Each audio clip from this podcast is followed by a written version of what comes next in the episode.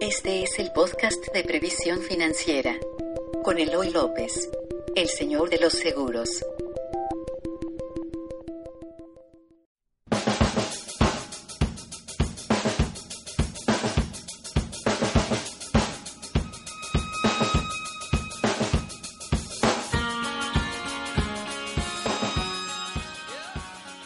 Hola amigos de Vitalis Podcast, bienvenidos a esta a este podcast fresquecito en el cual te voy a hablar de las cosas que no cubre tu seguro de auto. Quédate con nosotros que hoy te voy a hablar de em, el abuso de confianza y el fraude cuando se confunden con eh, el robo total, ¿no?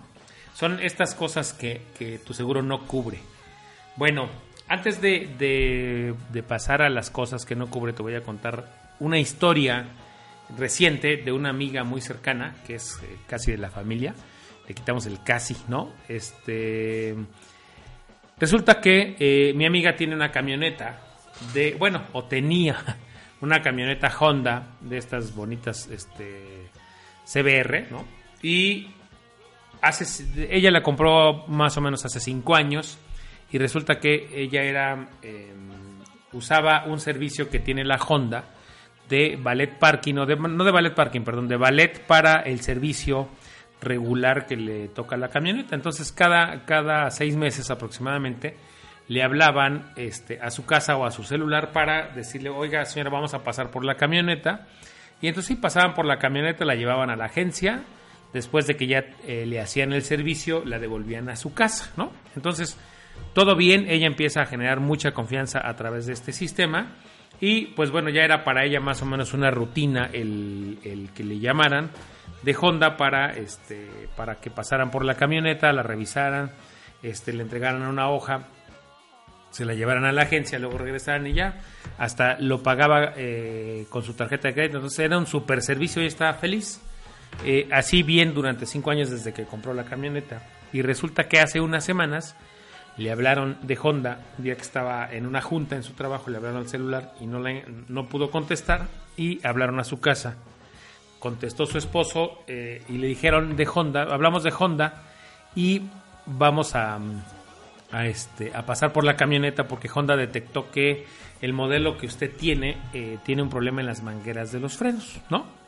Entonces, pues sí, efectivamente, pues pasaron por la camioneta, llegó alguien vestido de, de Honda, este, con todo el protocolo normal, ¿no? Este, bueno, hasta aquí ya saben a dónde voy, ¿no?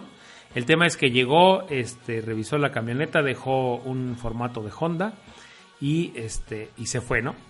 Y ya cuando llega eh, mi amiga a su casa, su esposa le dice, bueno, este, se la camioneta, este, solo que no sé en, qué agencia la tienen. Entonces empiezan a hablar eh, a, las agencias donde regularmente la tenían y el gerente le dice, oiga, nosotros no mandamos por su camioneta. Ahí empieza ya la preocupación. ¿Cómo que no mandaron por mi camioneta si me hablaron de ustedes? No.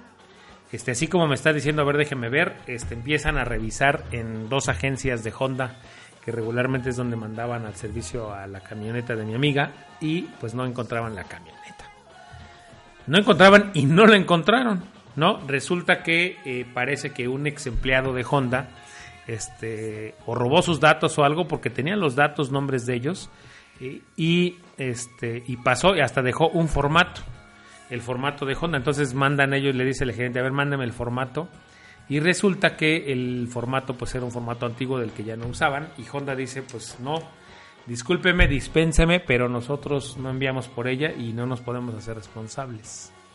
Ahí empieza el tema, ¿no? Entonces, pues bueno, el esposo de mi amiga, y de ella dice, bueno, pues que nos robaron la camioneta, van al Ministerio Público, intentan levantar la, el acta de... Bueno, antes de ir al Ministerio Público, espérense, le hablaron al seguro. Y el seguro, cuando ya le dice, bueno, me robaron la camioneta, cuando llega el ajustador empieza a tomar todos los datos, perfecto, sí, no se preocupe, su póliza está en orden, está pagada y este, dígame qué fue lo que sucedió ya. Entonces, contando lo que sucedió, pues el ajustador tomó todos los datos y le dice, le tengo una noticia. Ese es un evento que no está cubierto por la póliza, porque lo que a usted le sucedió no fue un robo, ¿no? Sino un fraude. Y eso es una exclusión en su póliza de seguro. Entonces, imagínense cómo se sentía mi amiga en ese momento. Eh, ya no tenía camioneta, una camioneta que ella eh, quiere mucho, y este, pues ni la Honda, que es, o sea, ella sentía o sigue sintiendo que dos compañías en las que ella confió, una es la Honda y otra su aseguradora, pues le estaban fallando muy feo. Bueno, y además, para, vamos a decir, para aderezar la historia, mi amiga se dedica a los seguros. No es agente de seguros, pero trabaja en seguros y sabe de seguros un buen rato, ¿no? Entonces, imagínense cómo se sentía hasta ese momento. Y ahí les va un tercer elemento. Resulta que, bueno, dicen, ¿sabes qué? Pues bueno, ni modo van. Este, ella y su esposo se ponen de acuerdo y dicen, oye, este, tenemos que decir lo que sucedió, no podemos mentir, no podemos decir eso, este, pues si nosotros vamos al Ministerio Público y decimos que fue un robo y que nos eh, apuntaron con la pistola y eso, no, la verdad es que vamos a decir a todos los lugares donde nos toque ir la verdad, más que la verdad y que sea lo que, lo que, pues sí, va a sonar muy mexicano, pero que sea lo que Dios quiera, ¿no? Este, y van al Ministerio Público y le dicen lo que sucede y les venimos a levantar un acta por robo. De nuevo ya le cuentan al Ministerio Público y le dice, sí, sí les puedo levantar el acta sin problema, solo que no por robo, porque eso no es un robo, imagínense. Eso es un fraude, entonces eh, eh, yo no les puedo levantar un acta eh, por robo y entonces le van a tener que dar seguimiento como un fraude, cosa que complica más la situación en este tipo de cosas porque en un robo, pues se puede perseguir al presunto culpable o al presunto responsable. Y en un fraude es mucho más difícil y además las penas por fraude son menores que por un robo directo. Bueno, mi amiga me pidió de favor que si podía contar esta historia porque ella quiere que sucedan dos cosas. Primero, que si ustedes tienen Honda o alguna marca, la que sea, no importa, pero utilizan este tipo de servicios, pues que no les pase a ustedes. Ella reconoce y dice que, bueno, por la confianza que generó Honda hacia ella, pues ella no, no, tuvieron ya a veces ni siquiera la precaución de revisar si la hoja estaba firmada o no. Dice, cuando revisamos el formato nos dimos cuenta que no traía ni nombre ni nada. Y esto fue por la confianza que ya habían generado, ¿no? Yo no digo que no sea responsabilidad mía, pero esto, eh, Honda tiene una responsabilidad, me, me dice, porque pues yo confiaba ya en ellos y, era un sistema, ¿quién iba a tener el teléfono de mi casa, de mi celular? Imagínense que ahora fueron por mi camioneta a mi casa, tienen mi nombre y tienen mi celular y el teléfono de mi casa. Entonces eso no quiere ella que les pase, entonces me pidió de favor que contara esta historia para que si utilizan este tipo de servicio tengan, tengan precauciones, no es para que cierren el changarro, pero y si lo tienen con Honda, pues mucho más, porque parece que no es la primera vez que le pasa. Le dijeron tanto en la aseguradora como en el Ministerio Público, que no es el único caso de Honda. Y, este, y les digo, independientemente de la marca, Honda sí tiene responsabilidad, pero independientemente de la marca, si ustedes utilizan este tipo de servicio, tengan precaución. La otra, que quiere mi amiga y que también quiero yo, conozcan su póliza, conozcan las exclusiones de su póliza para que sepan qué tipo de cosas no les va a cubrir. Bueno, yo conozco un caso que ya les platiqué aquí en el podcast, donde también le hicieron un fraude, nada más que fue al revés, un fraude con la compraventa de su coche, donde hicieron una transferencia falsa, vamos a llamarle así. Él entregó las llaves, entregó la factura y eh, en este caso su aseguradora pues tampoco le respondió porque no era un robo. Resulta que la transferencia nunca se dio y pues tampoco. El tema es que ahora ya voy a entrar a las exclusiones que tienen los seguros. Eh, y es importante que lo sepas, a ti que todavía no te sucede. Eh, la, cobertura de robo total tiene una eh, particularidad, ¿no? te voy a dar unos tips importantes que quiero que hagas. Revisa tu póliza de seguro, si la tienes a la mano, si la tienes en digital, en donde sea, no importa. Revisa, número uno, las definiciones. Revisa qué entiende tu aseguradora y te, te debe poner ahí en tu póliza, debe traer una sección que dice definiciones. Revisa en definiciones qué se entiende por robo total, número uno. Eh, revisa qué entiende tu aseguradora por robo total para que tú y ella estén claros desde el inicio que va a ser un robo total. Ese es lo primerito que tienes que hacer. Saber qué para tu aseguradora o qué para tu póliza es un robo total. Eso es importantísimo que lo sepas para evitar después que te lleves una sorpresa y que digas que la aseguradora busca no pagar. De verdad es que ya todo está en la póliza, entonces lo único que te estoy haciendo ahorita es ayudar a encontrar todo, dónde está todo eso. Entonces primero revisa la definición de qué es el robo total para tu aseguradora. Lo segundo que tienes que hacer es revisar las exclusiones generales. Ajá, revisa las exclusiones generales y ahí van a venir algunas exclusiones que tiene tu póliza porque no todas son iguales, o sea, todas son muy parecidas pero no iguales. Entonces revisa las exclusiones generales y luego las exclusiones particulares de la sección de robo total. Para que tú sepas en qué casos no te va a pagar la aseguradora este, porque no se considera un robo total. Esto es importantísimo. O sea, lo que te estoy diciendo es muy importante porque hoy una más de la mitad de las pólizas que se venden de seguro de coche se hacen a través de un portal bancario o a través de un banco o a través de un canal directo que no implica a un asesor. Y entonces, bueno, pues eh, si de por sí no, con un asesor de por medio no leíamos las condiciones, imagínate ahora lo importante y lo relevante que se vuelve que tú tengas que leer las condiciones de tu auto, las condiciones de la póliza de tu coche, para que no te lleves sorpresas y después no digas, es que eso no lo sabía. Entonces, hoy eh, te quise compartir esta historia porque, pues bueno, mi amiga no, no quiere que te pase y yo tampoco quiero que te pase y queremos que conozcas la póliza de tu seguro porque nosotros que llevamos aquí muchos años, ella lleva más años que yo en seguros, no sabían esta, esta cosa. Este, de que ese tipo de eventos no eran cubiertos por tu póliza. Entonces hoy ella está sin camioneta y la Honda, o sea, dos compañías en las que ella confió, siente que no le respondieron como debían. Y ahí viene un tercer elemento. Su camioneta tenía una eh, alarma de estas eh, de low jack, que son de rastreo satelital, ¿no?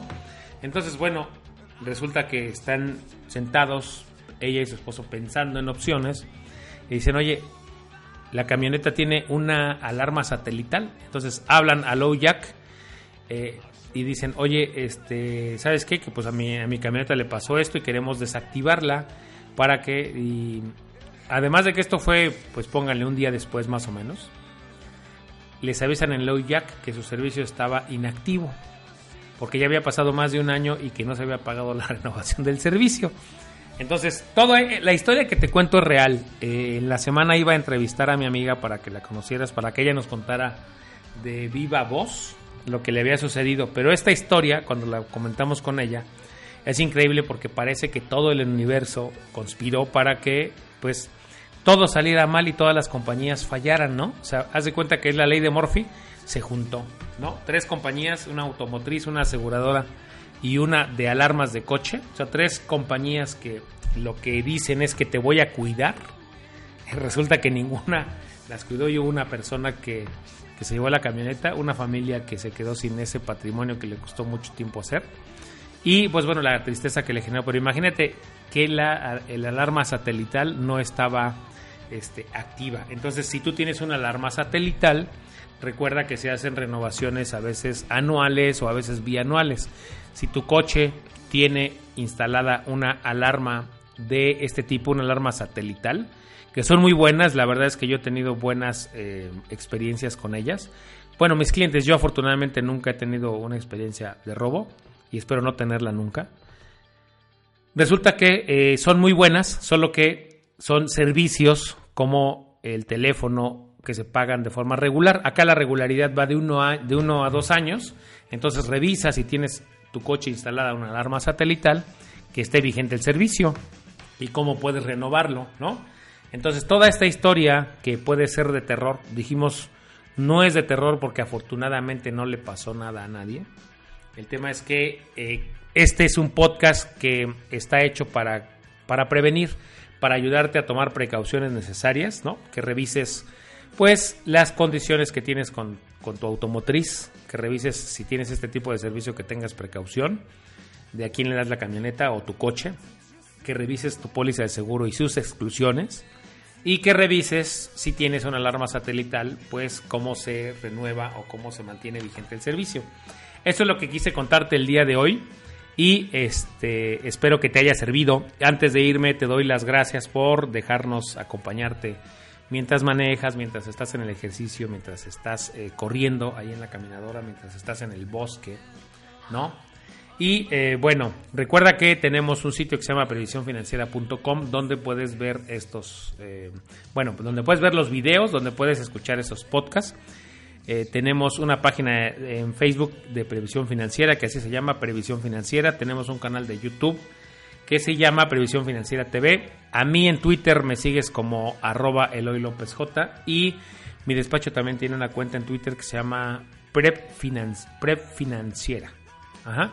Entonces, ahí están todos los medios y antes de irte, por favor, si este podcast crees que le pueda servir a alguien, te pido de favor que lo compartas. Y la otra, si crees que puedes dejarnos alguna reseña o alguna calificación en iTunes sobre todo, eh, hazlo, porque esto nos va a ayudar a rankearnos. No importa cuál sea tu calificación, si es buena o si es mala, si crees que este podcast es bueno o malo, el tema es que nos dejes una calificación que nos va ayudando a rankearnos en, iTunes, pero también tu calificación y tu reseña nos va ayudando a saber qué tan, qué tan bien vamos en el camino que nos trazamos al inicio de, de este podcast de nuevo, de esta nueva etapa, donde dijimos que va a tener calidad. Bueno, ya no te quito más tu tiempo, hijo mío, puedes ir en paz, este podcast ha terminado. Yo soy Eloy López, soy el señor de los seguros y te pido que te cuides mucho, por favor. Bye.